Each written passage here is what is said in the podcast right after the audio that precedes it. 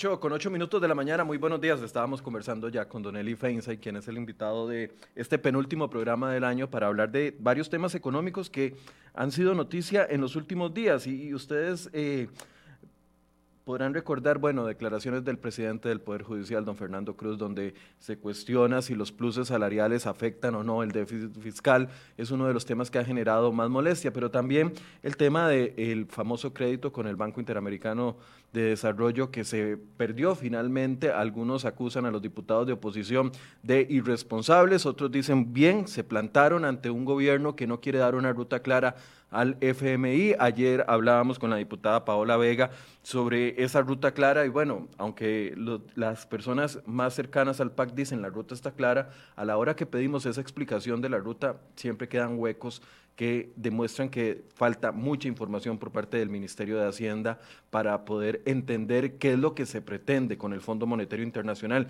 Pero sobre esto y varios temas quiero eh, darle la bienvenida a Don Eli Feinsay que nos acompaña esta mañana. Don Eli, buenos días. Buenos días, Michael, y buenos días a toda la audiencia de Enfoques. Eh, mucho, mucho tema de qué hablar en estos últimos días del año. ¿eh? La, gente no sabe que antes de que empecemos este programa ya llevamos cuatro o cinco minutos hablando de varios temas y, y de la actualidad noticiosa que definitivamente ha no sé si ha, caído el interés de algunas personas por el tema económico, por la temporada navideña y ya con el cierre de la Asamblea Legislativa, etcétera, etcétera, pero sigue siendo uno de los principales o el principal problema del país, la situación de las finanzas, Don eh, sigue siendo, eh, o sea, en conjunto con, la pandemia, eh, sigue siendo el principal problema, el problema que traíamos desde antes de la pandemia y que no hemos resuelto y que más bien la pandemia vino a agravarlo.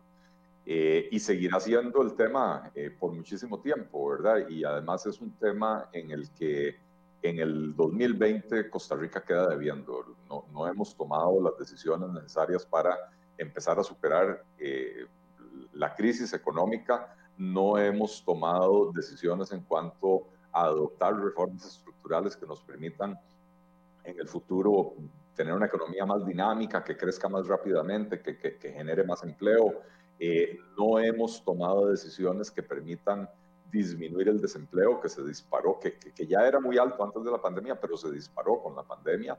Eh, no hemos tomado medidas que permitan disminuir la pobreza en el país, que también era muy alta, con 20% o 22% de la población antes de la pandemia, eh, llegando a un 30% de la población ya con la pandemia.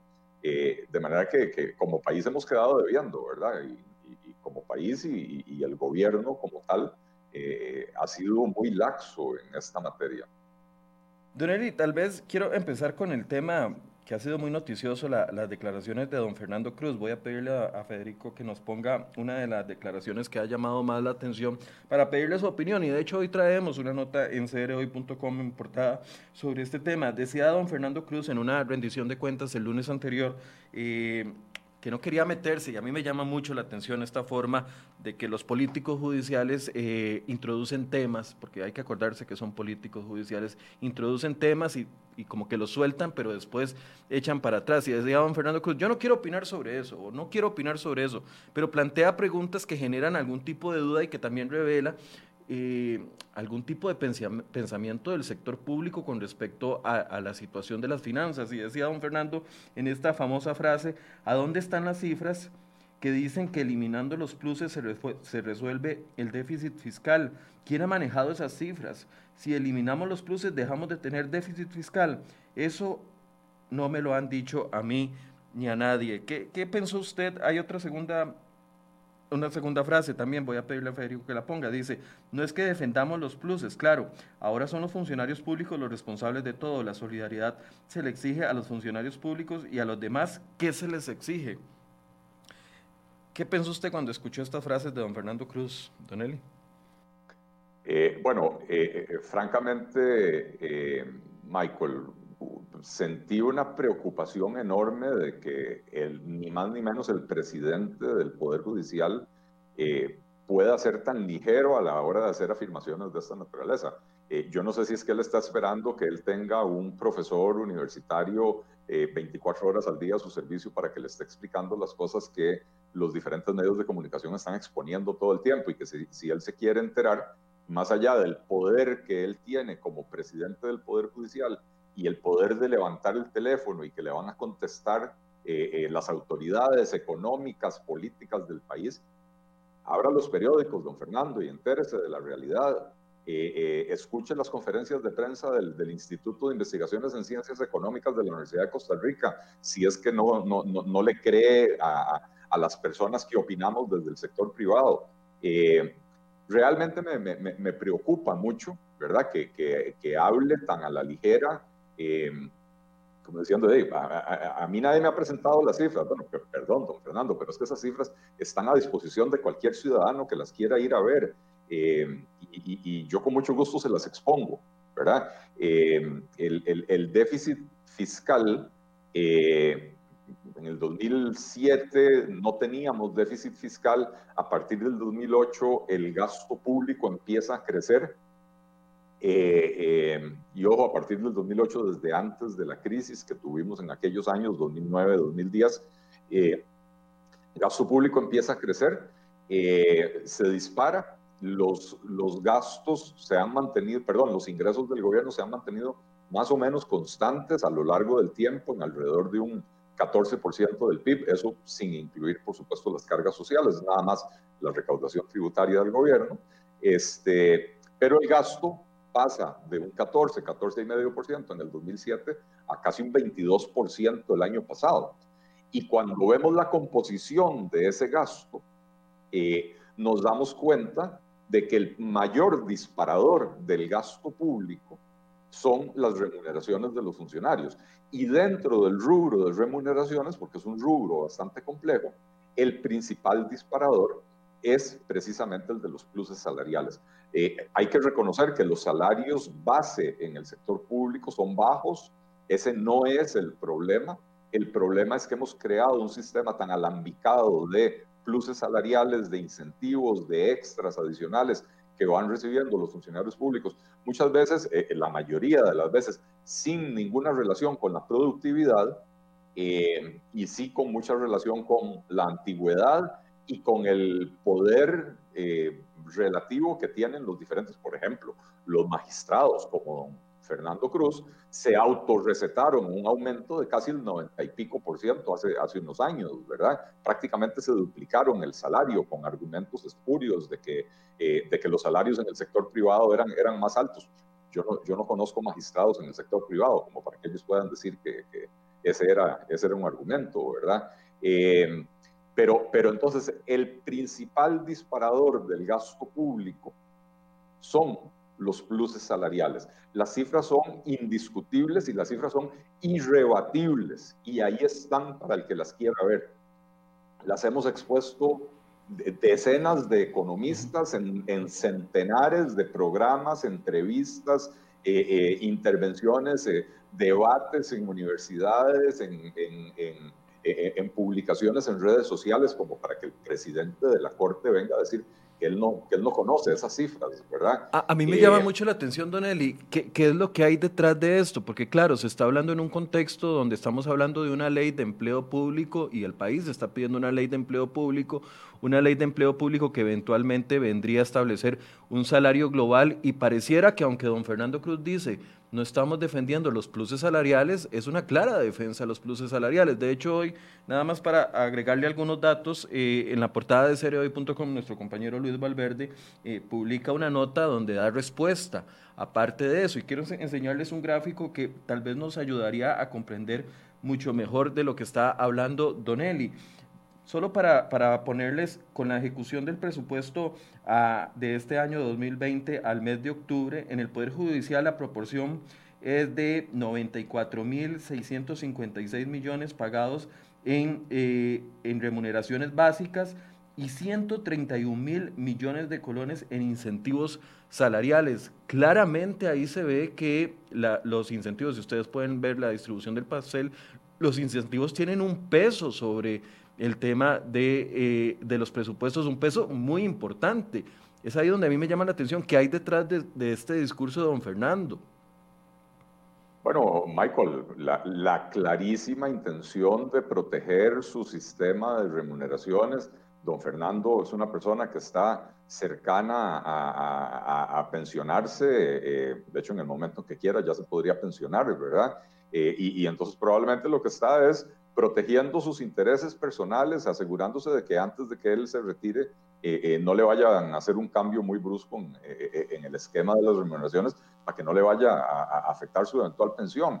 Eh, recordemos que estamos hablando de la misma persona, Michael, que el año pasado, si mal no recuerdo, se declaró un pobre ciudadano de clase media con un salario de siete y medio millones de colones, ¿verdad? Entonces, eh, eh, hay que estar un poquito desubicado, Michael, para hablar de esa manera. Y es, insisto, lamentable, lamentable que el presidente de la Corte Suprema de Justicia hable tan a la ligera de esa manera de temas tan, pero tan importantes eh, eh, para el país, ¿verdad? Eh, y, sobre todo, Michael, porque don Fernando le podremos criticar muchas cosas, pero tonto no es, de tonto no tiene un pelo.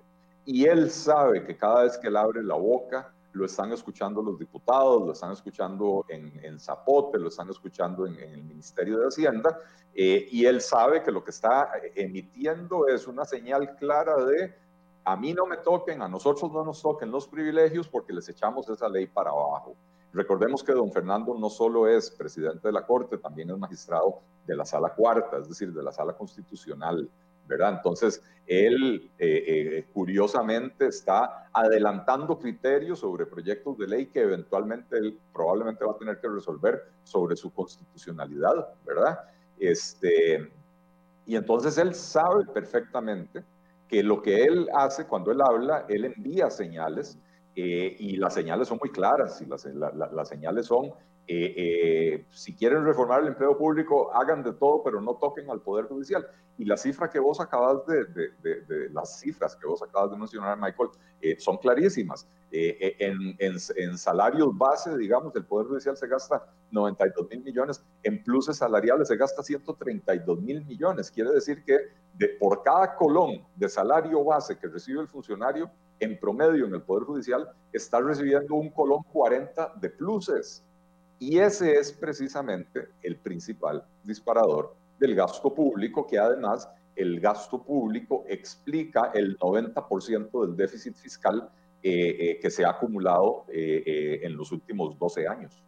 Ahora, nadie ha planteado eliminar los pluses salariales de, de, la noche a la mañana. O sea, eso no está planteado. A mí lo que me llama la atención es tirar la bola, decir, yo no quiero no quiero opinar al respecto, pero tira la bola.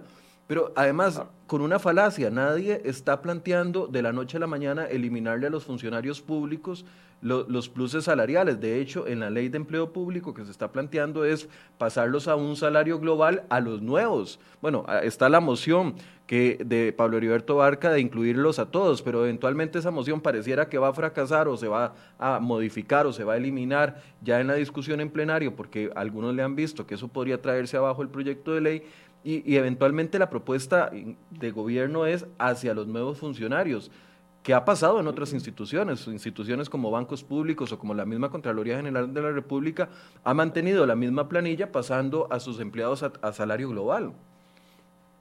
Eh, a ver, no, no, olvidemos, Michael, que en días recientes, y, esto lo digo como un elogio porque eh, hay que también reconocer las cosas buenas, en días recientes eh, la ministra de Planificación y el ministro de Hacienda hablaron de aprobar la ley de empleo público, pero incluyendo a todos los funcionarios, a los actuales y a los futuros, no solo a los futuros.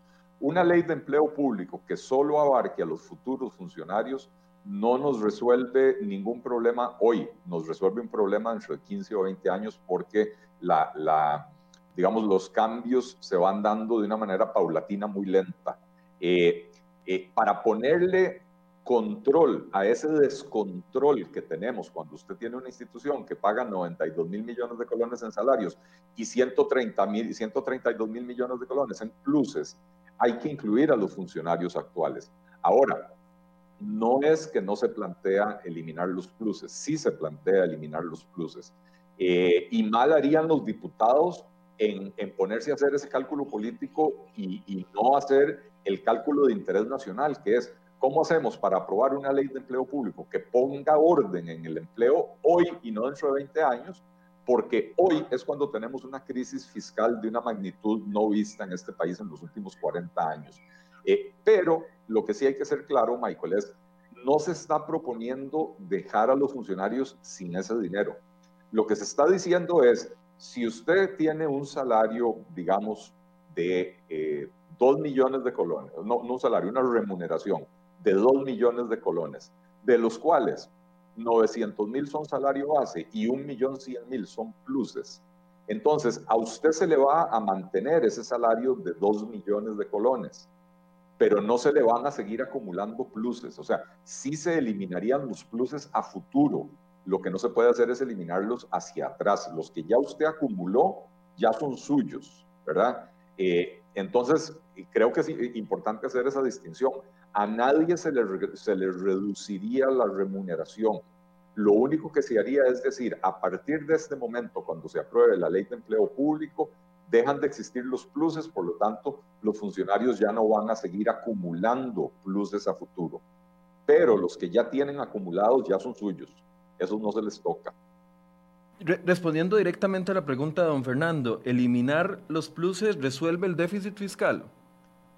Eh, es que ese es un maniqueísmo que, que, no, le, no le luce a un presidente de la Corte Suprema de Justicia. Pretender que hay una sola medida que resuelve el déficit fiscal eh, es obtuso eh, y, y, tengo que decir, es hasta estúpido. tenemos que tomar una, una serie de medidas difíciles, no van a ser fáciles, donde muchos sectores van a tener que sacrificar algo, perder algo, eh, porque la situación, estamos en una situación límite, estamos en una situación grave. Y entonces, si el principal disparador del gasto público son los pluses salariales, por supuesto que esa medida tiene que ir dentro del paquete, pero no es la única medida, no es lo único que hay que hacer. Hay muchísimas otras cosas que hay que hacer y que se han mencionado. Eh, eh, yo preferiría que el ajuste se haga por la vía de una reforma del Estado y esto implica adelgazar la estructura del aparato estatal eh, para que sea bastante más ágil, bastante más eficiente, reducir el gasto, reducir el gasto. Ojo, cuando, cuando uno habla de reducir el gasto, la gente inmediatamente piensa en el gasto en galletas y licores y el gasto en viajes y en consultorías. No, esto es una minucia dentro de la totalidad del presupuesto. Por supuesto que si hay desperdicio en esos rubros, hay que eliminarlo y sin contemplaciones.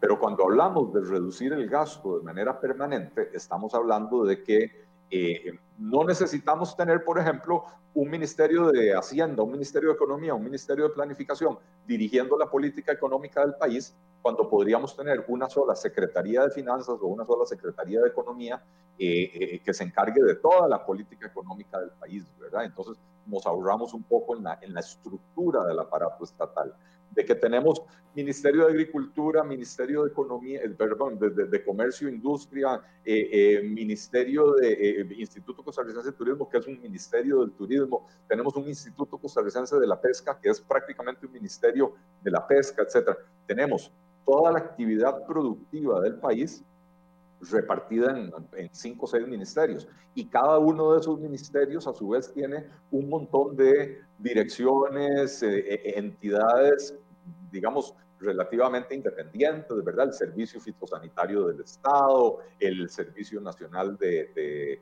Salud Animal, SENASA, eh, eh, son un montón de, entidades que tienen una cierta independencia, con lo cual tienen su propia estructura administrativa, pero que son adjuntas a los ministerios. Entonces, si, si fusionamos todo eso en un solo ministerio de la producción, que por supuesto el Ministerio de la Producción va a tener que tener un departamento de agricultura y va a tener que tener un departamento de pesca y va a tener que tener un departamento de turismo.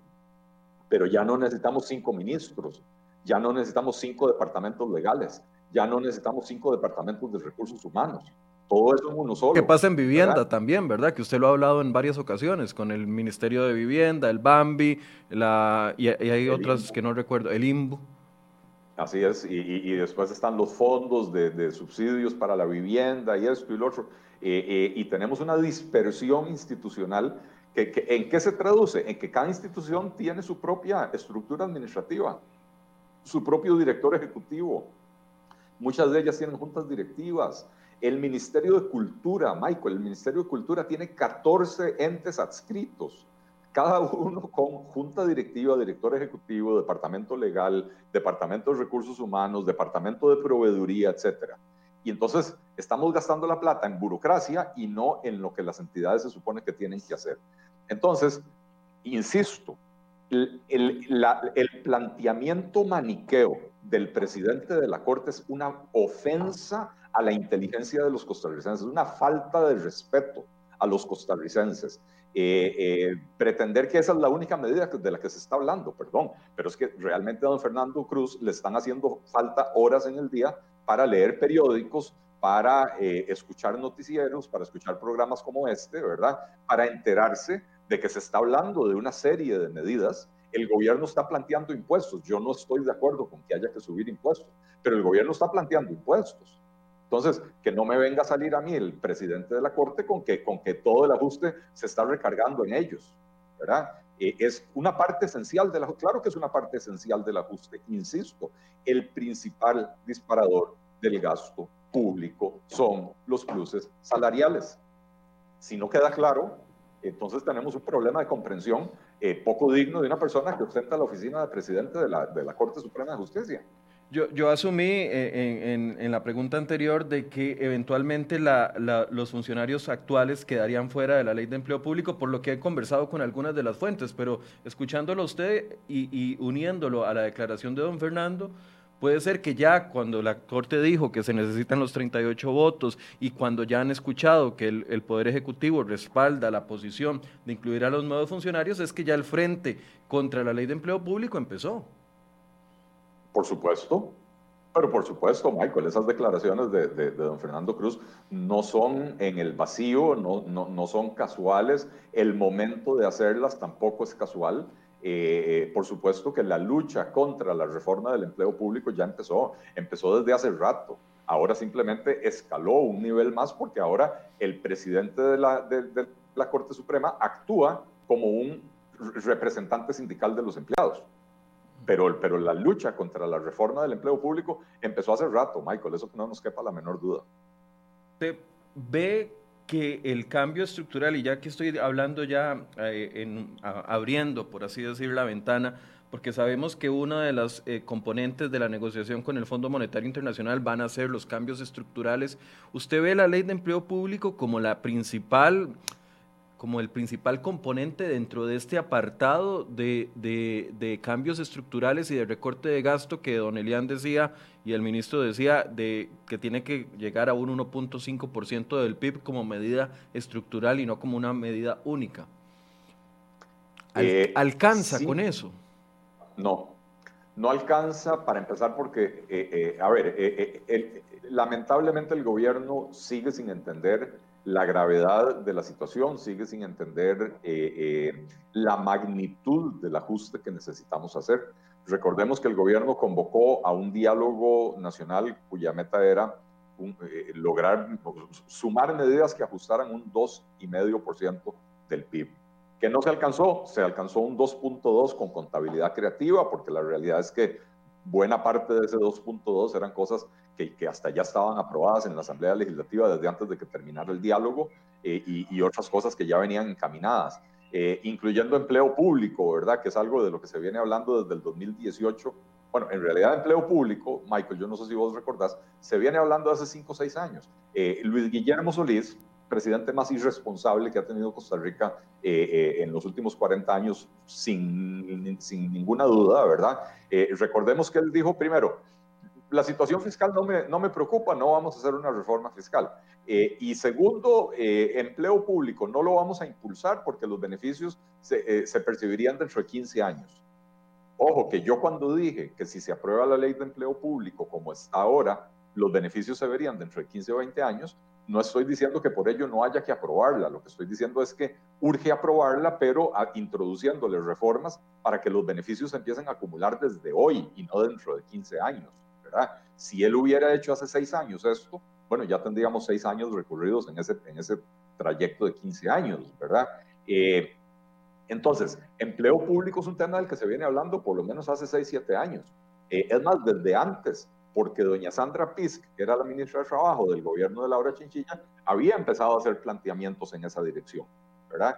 Entonces, eh, de, empleo público lo meten en la mesa de diálogo como, como uno de los logros, de hecho, el, que más le suma al, al ajuste, y, pero bueno, eh, eh, el gobierno plantea un, un ajuste del 2,5% para esa mesa, no se logra el 2,5%.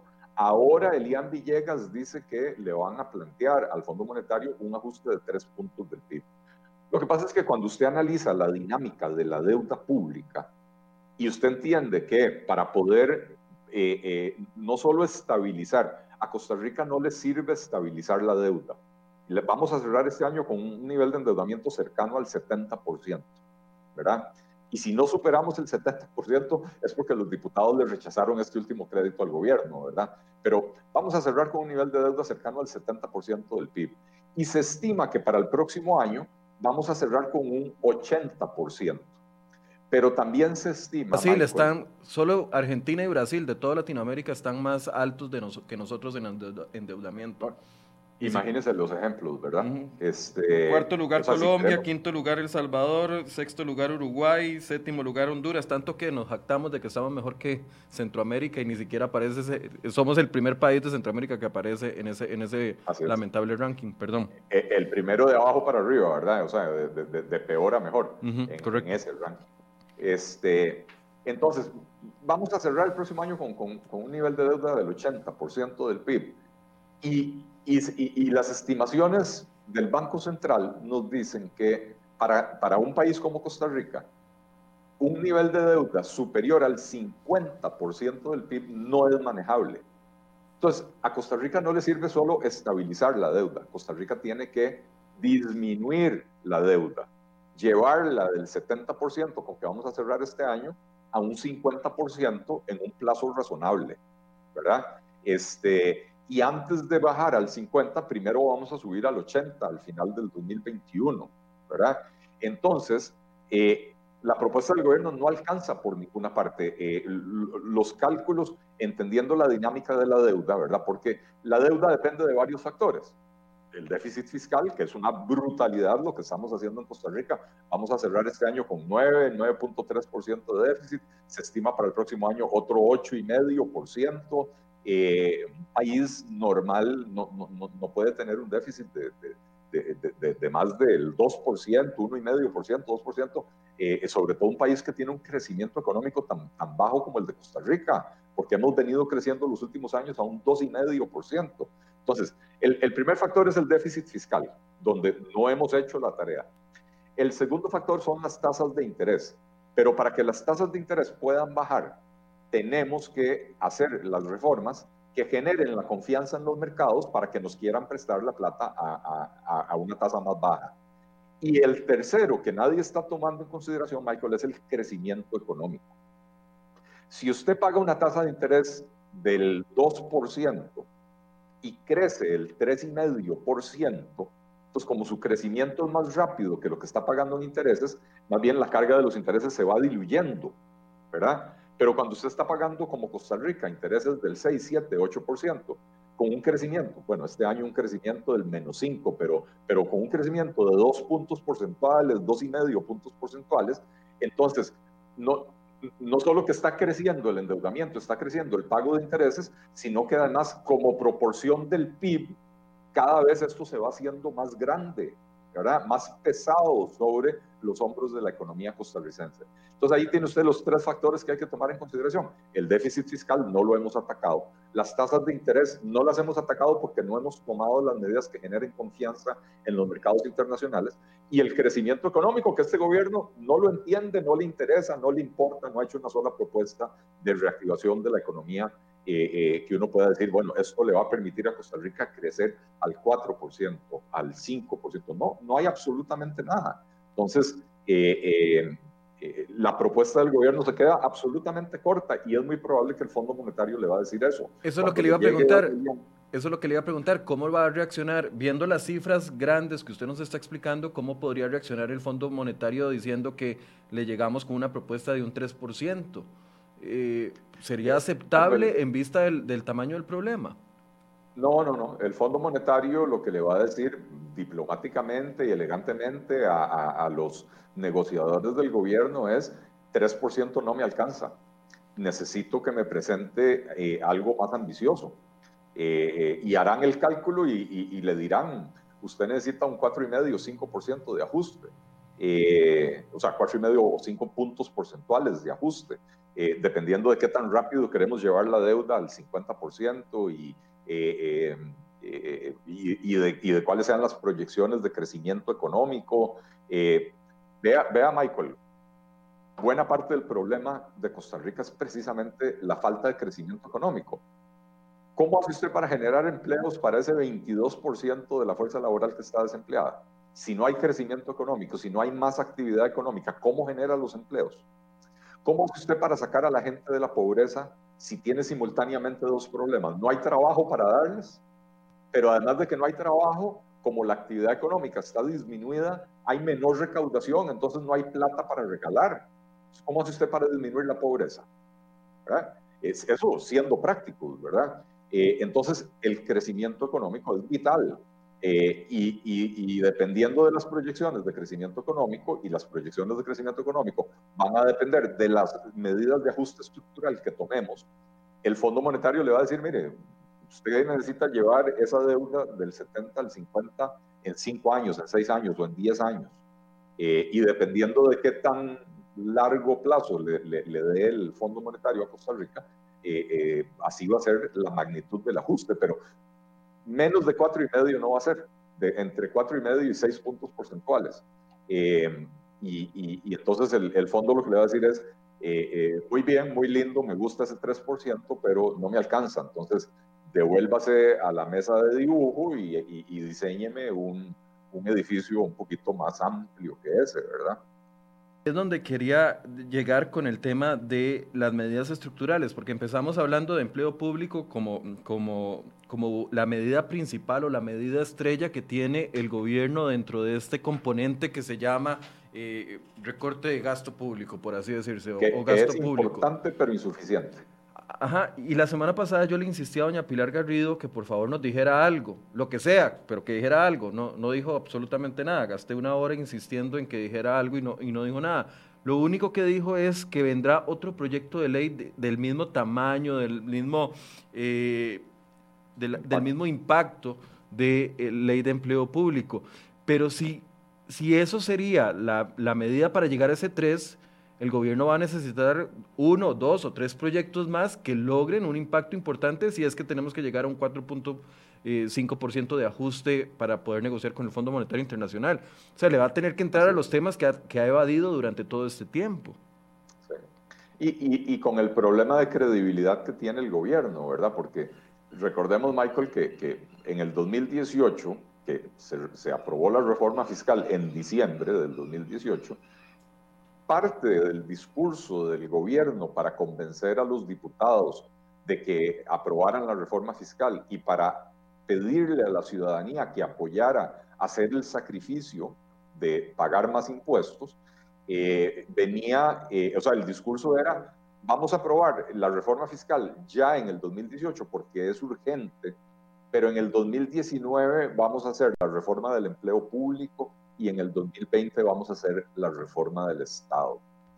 Y entonces no hubo reforma del empleo público en el 2019. De hecho, el gobierno no la presentó y atrasó y atrasó y atrasó la presentación, ¿verdad? Este, hubo, un primer proyecto que presentó doña Pilar Garrido que eh, era a todas luces insuficiente, timorato, eh, un enfoque equivocado, ¿verdad? Entonces tuvieron que retirarlo y, y entonces pasó todo el 2019, no hubo empleo público. Y ahora estamos a 17 de diciembre del 2020 y todavía no tenemos empleo público. Y la reforma del Estado, si te vi, no me acuerdo, no se ha presentado la reforma del Estado. Entonces, ¿Cómo hacemos ahora para creerle al gobierno cuando dice, bueno, vamos a presentar empleo público y después vamos a presentar otro proyecto de similar magnitud? Si van a tardar dos años elaborando el proyecto, bueno, le tengo noticias al presidente Alvarado. Dentro de dos años él va a ser expresidente. Habrá alguien más en la oficina, ¿verdad? Entonces, el sentido de urgencia, Michael, es lo que no tiene este gobierno. Y hay que empezar a imprimírselo. La situación es grave, es urgente, y entonces hay que actuar con celeridad.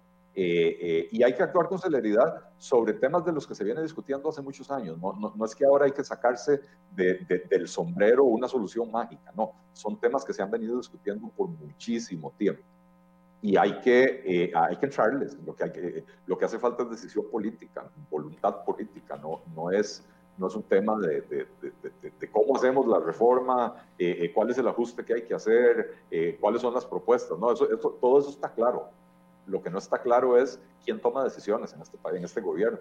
Claro, y ahí es donde uno entiende, don Eli, la desconfianza, aunado a esa desconfianza, ahí es donde uno entiende el temor que tienen muchos de los sectores de que ante la falta de ruta, de claridad y de decisión por parte del gobierno de entrarle a esas medidas estructurales, que venga la salida fácil que será más impuestos. Bueno, es que el gobierno ya tenía la salida fácil que era créditos autoríceme créditos. E, el objetivo es el mismo, Michael. El objetivo es plata fácil que ingrese a las arcas del gobierno para seguir gastando. Nunca vamos a hacer los ajustes para reducir el gasto público, para, para poder poner las finanzas públicas en orden, ¿verdad? Entonces, en el 2018 la salida fácil era más impuestos. En septiembre de este año, el gobierno ensayó esa salida otra vez, ¿verdad? Cuando presentó la primera propuesta para el Fondo Monetario Internacional que venía con 5 puntos porcentuales del PIB de subida de impuestos, lo cual hubiera aniquilado por completo la actividad económica de este país, ¿verdad? Se dio cuenta de que esta vez la ciudadanía no iba a ser tan eh, eh, amable, tan, tan, o sea, que no iba a aceptar eh, arrodillada otro garrotazo de impuestos, ¿verdad? Y entonces la salida fácil, apruébeme todos los créditos externos que, que, que, que yo quiero, apruébeme todos los créditos externos para que yo pueda seguir gastando plata eh, eh, irresponsablemente sin tener que hacer los ajustes. Entonces, desde esa perspectiva, aunque no me lo has preguntado, pero era uno de los temas que, queríamos hablar, ¿verdad?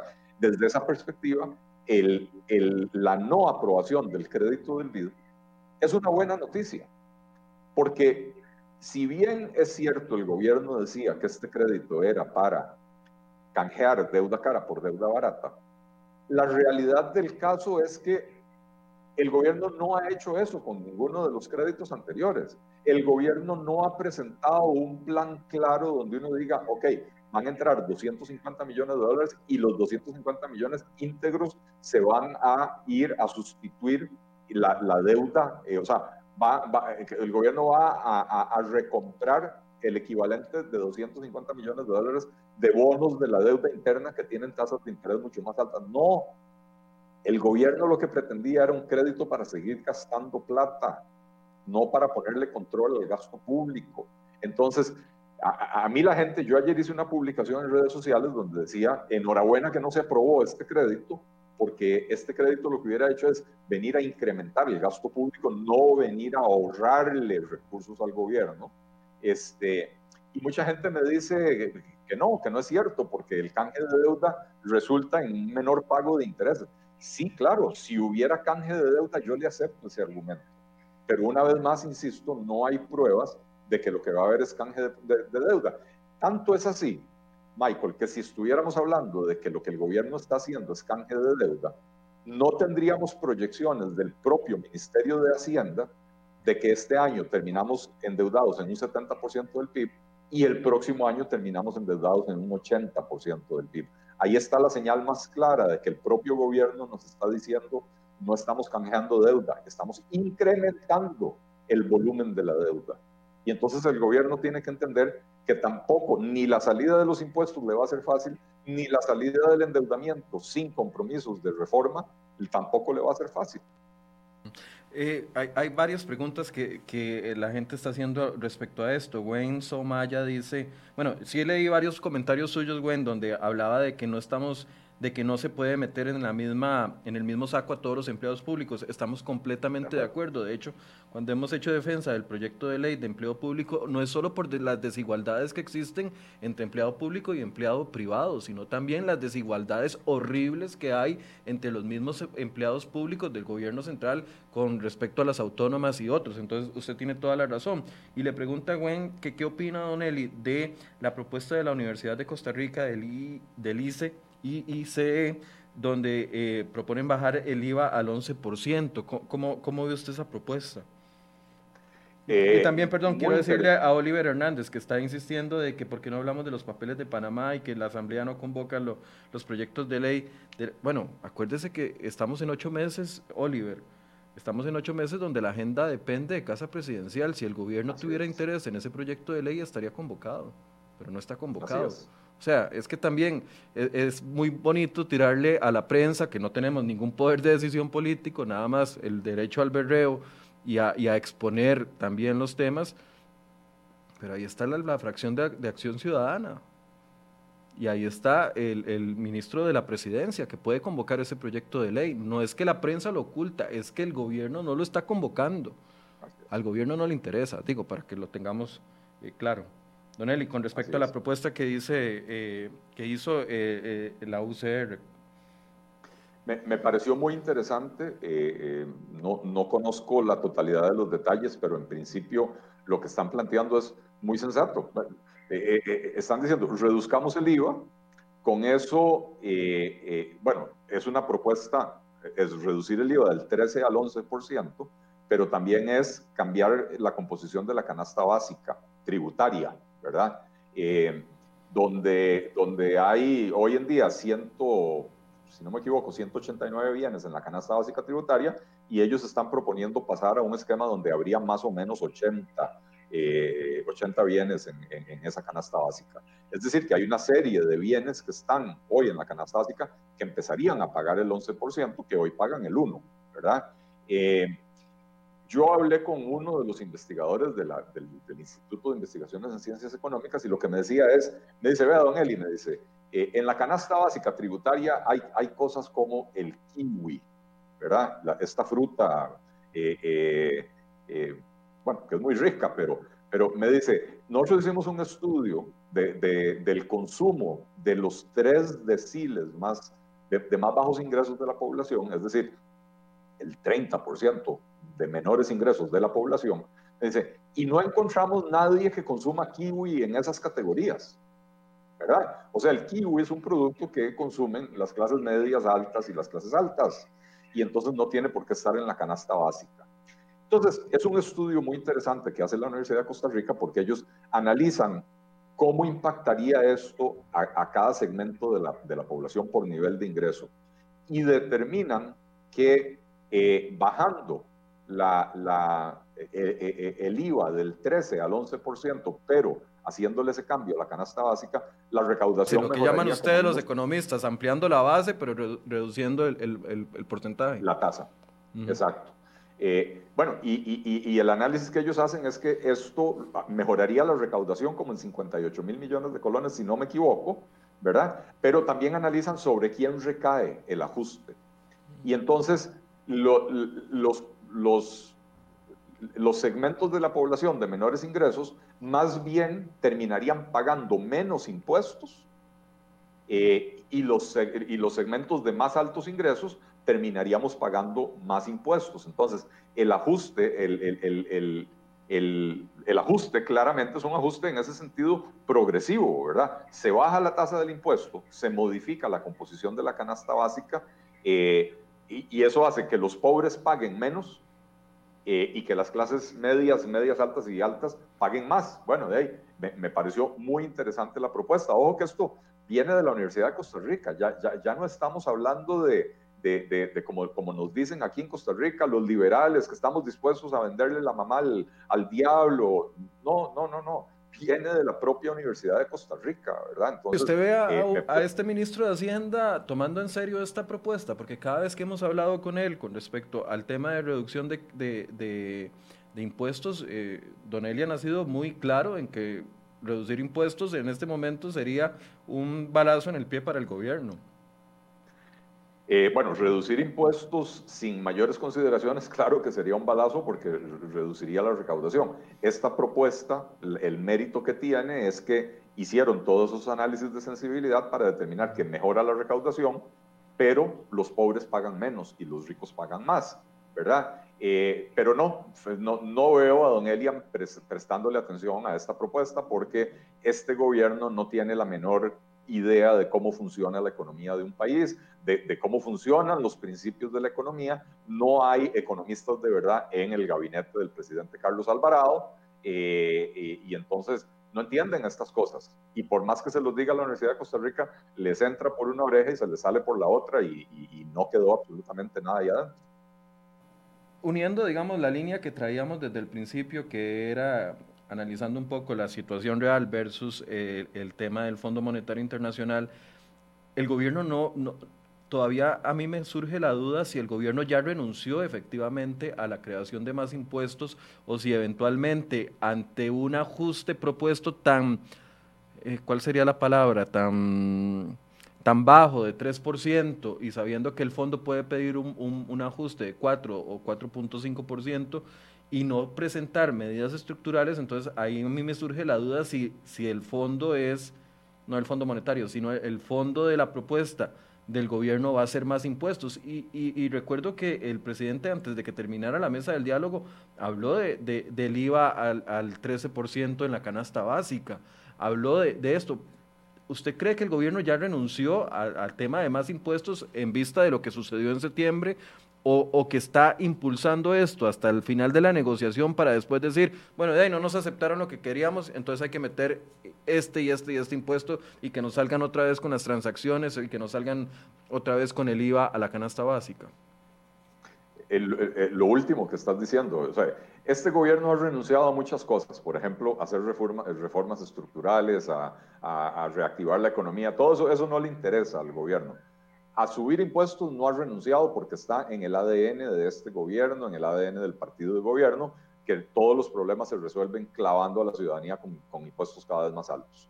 Este, eh, entonces, lo que el gobierno está haciendo es una estrategia política donde eh, hoy dice que no van a subir mucho los impuestos. Ojo, que no es del todo cierto, Michael, porque eso, esa esa propuesta de ajuste de tres puntos porcentuales de la que habló don Elian, no, no que presentó don Elian, porque don Elian no ha presentado una propuesta, habló en términos generales de magnitudes de lo que sería el ajuste.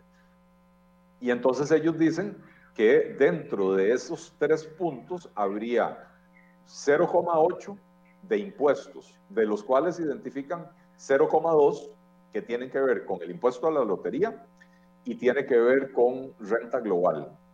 Y los otros 0,6, con toda la cáscara del mundo, dice, eso se va a negociar con el Fondo Monetario Internacional. ¿Cuál es el, cuál, es el mensaje que uno tiene que entender?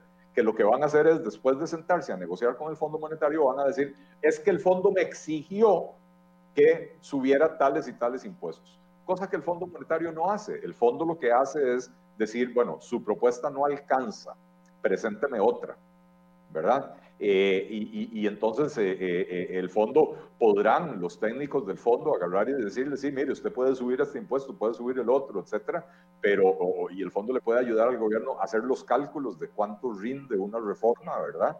pero al final de cuentas, le corresponde al gobierno decirle al fondo qué es lo que pretende hacer, ¿verdad? Entonces, el gobierno está jugando un juego, un juego... Mm, ahora se me fue la palabra, eh, eh, eh, pero no es bonita. este, pero el gobierno está jugando un juego. Primero le van a ir al fondo con, una, con una, un ajuste de tres puntos porcentuales, donde según ellos, uno y medio es del recorte del gasto, ¿verdad? Este, y de eso el, el, el, empleo público es casi un punto porcentual, 1.1, ¿verdad?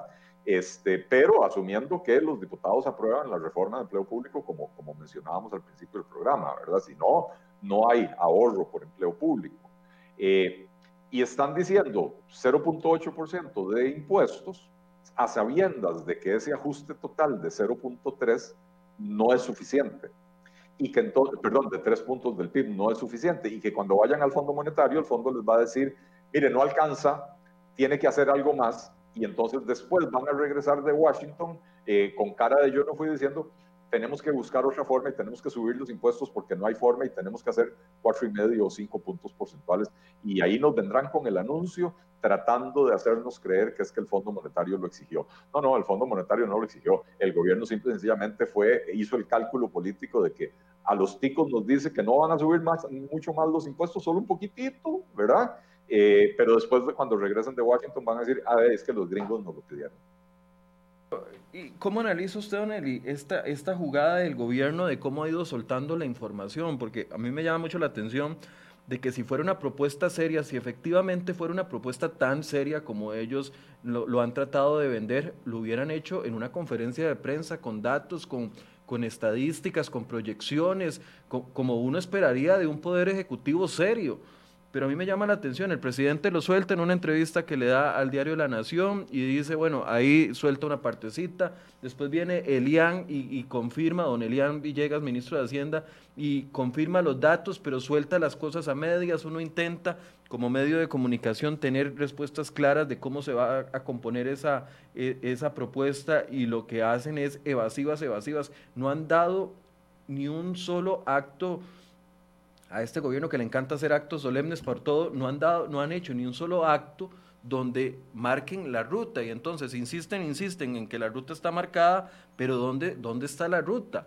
Eh, ¿Qué, le parece esta estrategia que, que, optaron esta vez? La primera vez optaron por una conferencia de prensa, presidente del Banco Central, presidente de... Eh, ministro de, Hacienda y ministra de Planificación, equipo económico. Esta es la ruta que ahora optan por ir soltando en diferentes eh, foros y en diferentes situaciones y, creen que lo están haciendo muy bien, pero todos nos sentimos que nos están agarrando de tontos. Vea lo, lo, que pasó con el, el, crédito del BIT, que no le he preguntado, pero, pero que eh, esa falta de claridad fue lo que se trajo abajo ese crédito.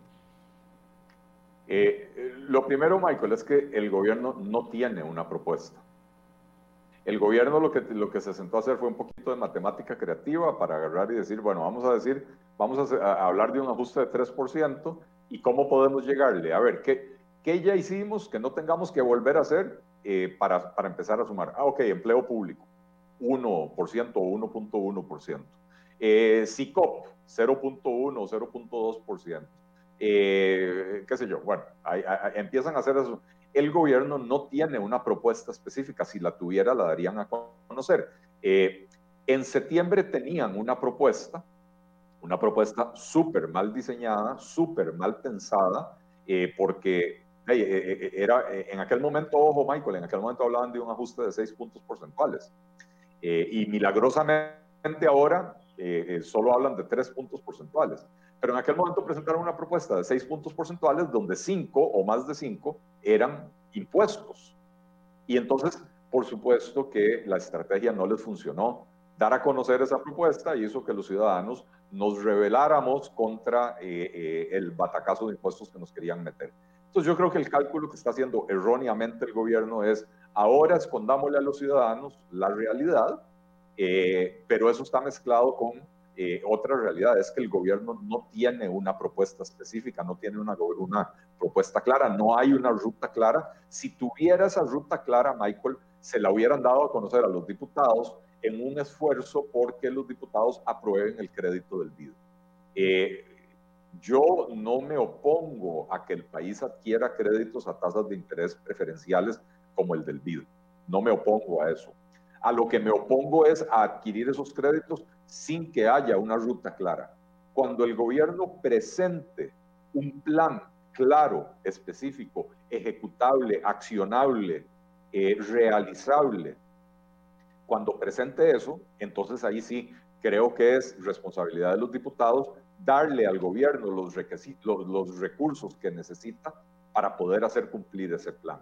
Pero sin ese plan, seguir aprobando créditos es seguir dándole plata al drogadicto para que vaya a comprar cocaína en la esquina, ¿verdad?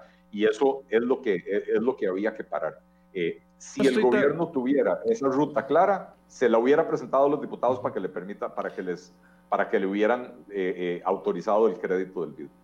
Digamos que voy a darle una opinión y, para, para, ir cerrando. yo no estoy tan convencido de que el gobierno estaba defendiendo ese crédito como tenía que ser. Porque si el gobierno efectivamente hubiera querido que se aprobaran esos 250 millones de dólares en condiciones blandas y ahorrarnos los famosos 13 millones, ¿qué es, saber? El discurso que le enseñó, que le mandó Hacienda a los diputados del PAC para que repitieran en todas las plataformas que pudieran y entonces tratar de verse como, eh, como personas responsables fiscalmente o como, como eh, jerarcas responsables final, eh, jerarcas responsables ante la ciudadanía. Pero si el gobierno hubiera querido efectivamente ese crédito, uno, si hubiera revelado la, ruta, hubiera dicho, bueno, vamos a ir al Fondo Monetario Internacional con el 3%, aunque sea, aunque sea bajo, vamos a ir con esto, esto y esto y esto. Número uno. Número dos, hubiera acatado la advertencia que le hizo la presidenta de Hacendarios al ministro de Hacienda diciéndole que tenía que pedir desde noviembre una prórroga al crédito y no lo hizo. Doña Silvia Hernández me confirmó de que ella le advirtió al ministro de Hacienda que el crédito no iba a salir a tiempo y que entonces lo que debían de hacer era solicitar una prórroga para, ese, para que no se venciera el 6 de enero y no lo hizo. Y finalmente, en última instancia, el presidente se reunió ayer con la gente del BID, mandaron fotos eh, a los diferentes chats de prensa y en, esa reunión con el, con el Banco Interamericano de, Desarrollo no se tocó el tema del crédito ni de una prórroga. Entonces, yo no sé si esta eh, gran puesta en escena que hicieron sobre el crédito del BIT y entonces los que no lo aprobaron son unos irresponsables y ya dimos la ruta, pero la ruta, yo no sé si esta gran puesta en escena efectivamente era simple y sencillamente politiquería al fin y al cabo. Eh, Michael, es una combinación de politiquería de parte del gobierno eh, sin lugar a dudas. Pero también, Michael, de una forma muy... levanto la mano porque Orlando, Orlando León tiene otro, otro argumento importante. Me dice, hable del engaño del crédito del BIT, además, que se supone que tenía un 10% para la Caja Costarricense del Seguro Social, que fue lo que repitieron los diputados y al final eso era falso completamente. Entonces, no sé, el crédito del BID fue un intento de, de, de gobierno y diputados del PAC de verse responsables fiscalmente cuando en realidad si les hubiera interesado lo hubieran salvado. Bueno, eh, eh, sí, coincido plenamente, o sea, tu, pregunta lleva una opinión implícita y coincido plenamente con esa opinión. Eh, fue un puro postureo politiquero de parte del gobierno para presentarse ante la opinión pública como los que querían adoptar la ruta de la responsabilidad fiscal sin, sin realmente tener que hacer el esfuerzo, ¿verdad? pero Michael, yo creo que aquí hay algo más grave que nadie ha mencionado y es el hecho de que este crédito está aprobado hace seis meses. ¿Por qué correr eh, en las últimas dos semanas para ver si lo prolongan, si, lo, si, lo, si extienden el plazo, si lo aprueba la Asamblea Legislativa? ¿Por qué no estaban presionando a los diputados desde julio para que lo aprobaran rápido? ¿Por qué? ¿Verdad? Recordemos que en julio también había un periodo de sesiones extraordinarias, ¿verdad? Y entonces el gobierno también controlaba la agenda en ese momento. Entonces, la procrastinación, ese, ese terrible hábito que lamentablemente tenemos los costarricenses de dejar todo para último minuto, le jugó una mala pasada a este gobierno.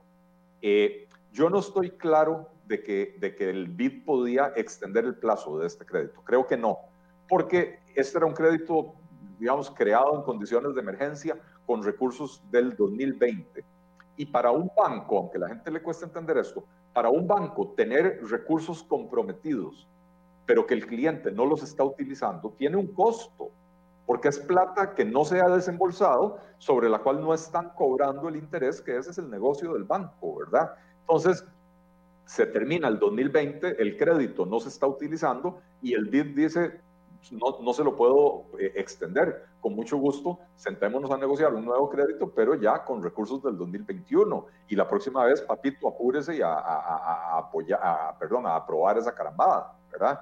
Eh, entonces, definitivamente que aquí lo que hubo fue un juego macabro de parte del gobierno y sus diputados de, de, tratar de hacer ver eh, a, la oposición como irresponsable. derramaron lágrimas de cocodrilo, Michael, eh, Michael, ¿vos me permitís enseñar en pantalla la, portada de, de, un, de, otro diario que no es CR hoy? No, no hay problema. Eh, problema. Eh, derramaron lágrimas de cocodrilo porque ellos decían que este crédito del BID les hubiera permitido ahorrarse 13 millones de dólares al año. está la, portada de, La Nación de hace dos días, ¿verdad? Donde dice, Habdeba solicita préstamo eh, eh, del 60% de su presupuesto para operar en el 2021. ¿Qué eh, quiere decir eso? ¿La Nación o la Gaceta? La Nación es. La Nación. Ah, ok, pensé que era la Gaceta. Este, no, la, Nación.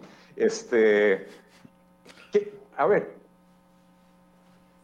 Habdeba cuya presidenta ejecutiva fue nombrada a dedo por el presidente de la República, o sea, es parte del gobierno de la República, eh, presenta un presupuesto para el próximo año donde, donde dice, voy a gastar 22 mil millones de colones, pero mis ingresos van a ser más o menos 9 mil millones de colones. Entonces necesito que el gobierno me preste, perdón, mis ingresos van a ser como 8 mil millones de colones.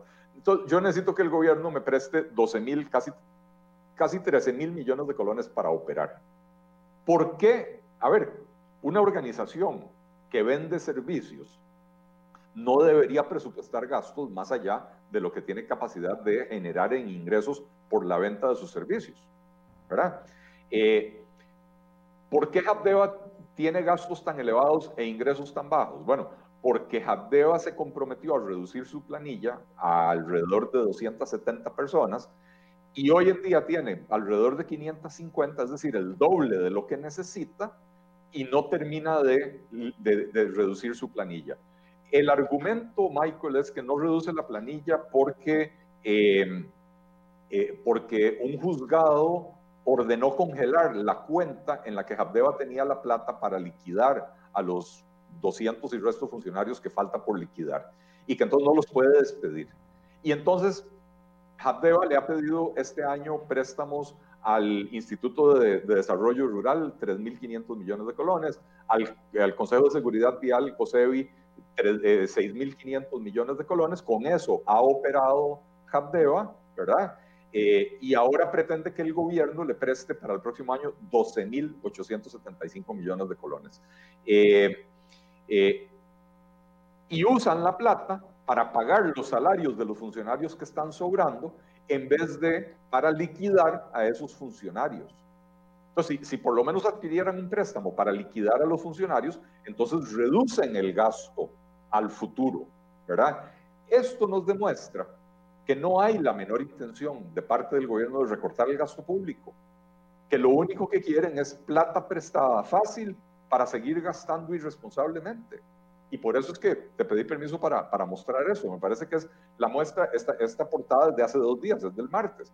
Esa es la muestra eh, eh, eh, irrefutable de que la actitud del gobierno PAC es no hagamos ajustes, no hagamos reformas, no, no tomemos las medidas difíciles que hay que tomar para sanear las finanzas públicas, pidamos plata prestada. Y entonces, los 12 mil 875 millones de colones que Habdeba quiere que el gobierno le preste equivalen a 21 millones y medio de dólares. Entonces, el ahorro que se suponía se iba a obtener del BID de 13 millones, ya aquí se lo habían comido casi el doble, ¿verdad? Y ojo, ¿qué, ¿qué, fue lo que dijo la Contraloría General de la República? La razón por la que la Contraloría le rechaza el presupuesto a Habdeba es porque, entre otras, no cumple con la regla fiscal. Presenta excesos de gasto corriente de alrededor de 6.200 millones de dólares. O sea, más o menos, perdón, 6.200 millones de colones, más o menos 10 millones y medio de dólares de exceso de gasto corriente por encima de lo que permite la regla fiscal. Eh, y además, la, la, reforma fiscal del 2018 dice que cuando el gobierno está endeudado en más de un 60% del PIB, no hay aumentos de salario por costo de vida. Bueno, en el presupuesto de Jateva había una, una partida de más de 400 millones de colones para aumentos salariales por costo de vida. Entonces, eh, ahí tenemos la mejor muestra. No les interesa la regla fiscal, no les interesa cumplir con las leyes que ellos mismos pidieron que, que, que, se aprobaran. Eh, no les interesa recortar el gasto, no les interesa hacer reformas y ajustes. Lo único que les interesa es plata fácil, cuando era fácil por impuestos lo lograron, ahora quieren plata fácil por la vía de créditos para seguir gastando de manera irresponsable. Para respaldar y cerrar, don, don Eli, respaldar lo que usted está diciendo, eh, Luis Valverde, compañero que cubre la fuente de economía acá en CERE hoy, eh, me recuerda una nota de hace dos días también, donde, donde la agencia Fitch Ratings decía que la propuesta del FMI es, es insuficiente y dentro de, el, dentro de la nota hablan de eh, que sería necesario incluso hasta pensar en, en al menos seis puntos un ajuste de al menos 6 puntos. Todavía usted se quedó corto con esos 4.5 que decía, para, que, para aquellos que dicen que estamos dando eh, vitrina electoral a Don Eli. Bueno, de ayer le dimos entonces vitrina electoral al PAC. Tuvimos a Paola Vega toda la hora acá también. Nadie me dijo que le estaba dando vitrina electoral a, doña Paola el día de ayer. Don Eli, una conclusión para despedirnos de la gente hoy. Eh, bueno, yo, yo creo que, la ruta debería estar clara.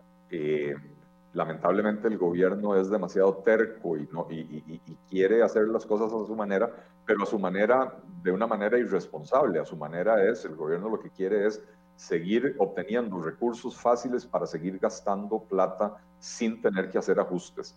Eh, necesitamos eh, reformas y ajustes de diferentes naturalezas.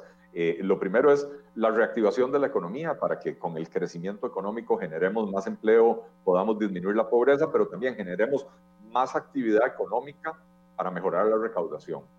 Lo segundo son los ajustes estructurales o las reformas estructurales que hay que hacer en el aparato estatal para reducir el gasto de manera permanente eh, eh, de manera que podamos equilibrar esa diferencia que tenemos entre ingresos del gobierno y gastos del gobierno. Eh, y, lo tercero es que sí, hay que hacer un manejo más inteligente de la deuda donde canjear deuda cara por deuda barata tiene sentido, pero únicamente como complemento a las dos cosas anteriores. Si ponemos la carreta delante de los bueyes, el endeudamiento se convierte en endeudamiento adicional y no en endeudamiento sustituto. Y eso es lo que tenemos que tener muy claro, que tenemos que proceder en orden, tenemos que ordenar la casa. Eh, el 2020 fue un año muy malo para Costa Rica eh, y, y no necesariamente, bueno, por supuesto que también por la pandemia, pero 2020 fue un año muy malo para Costa Rica porque desperdiciamos el año sin hacer las reformas estructurales y los ajustes que necesitamos hacer para que esta economía se pueda recuperar en el futuro.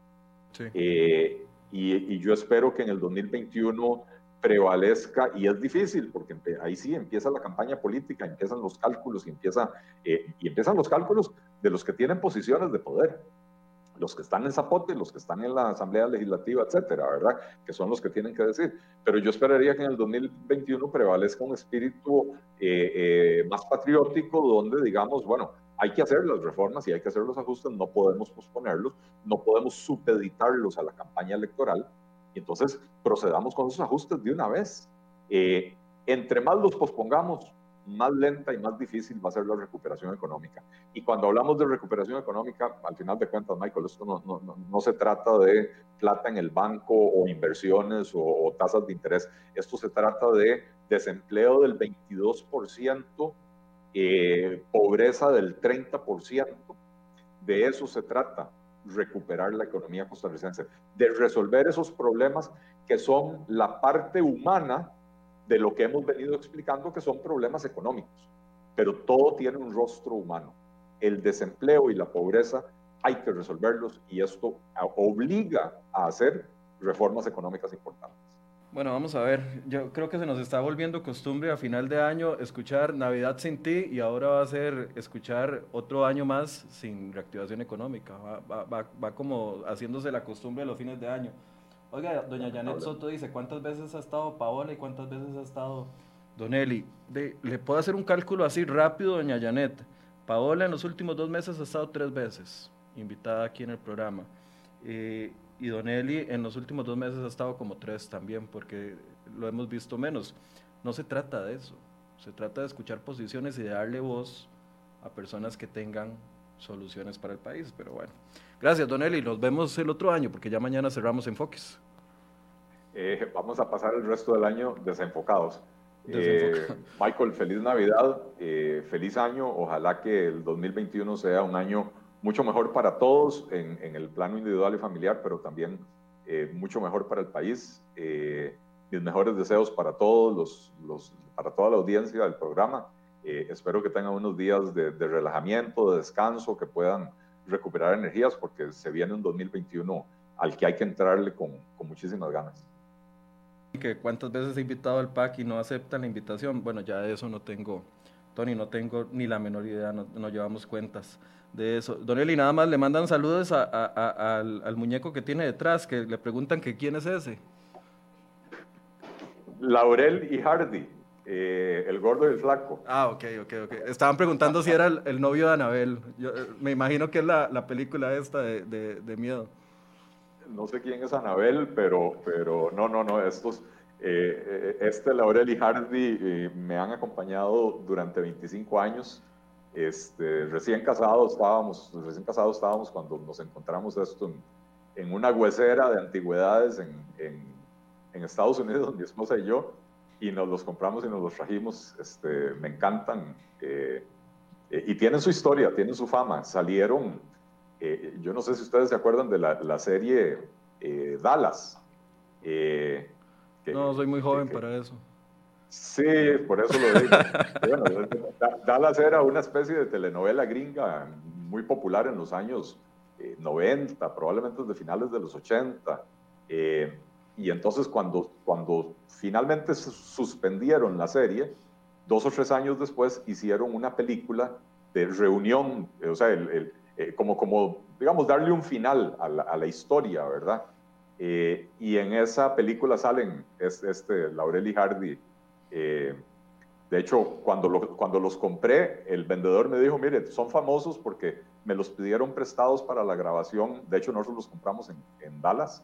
Eh, me los pidieron prestados para la grabación y cuando salga la película ahí van a, salir y en, eh, eh, en, una escena romántica bastante caliente entre hay dos de los personajes ahí, donde se bajan para que ya no se vea lo que están haciendo, se ven Laurel y Hardy ahí en el fondo.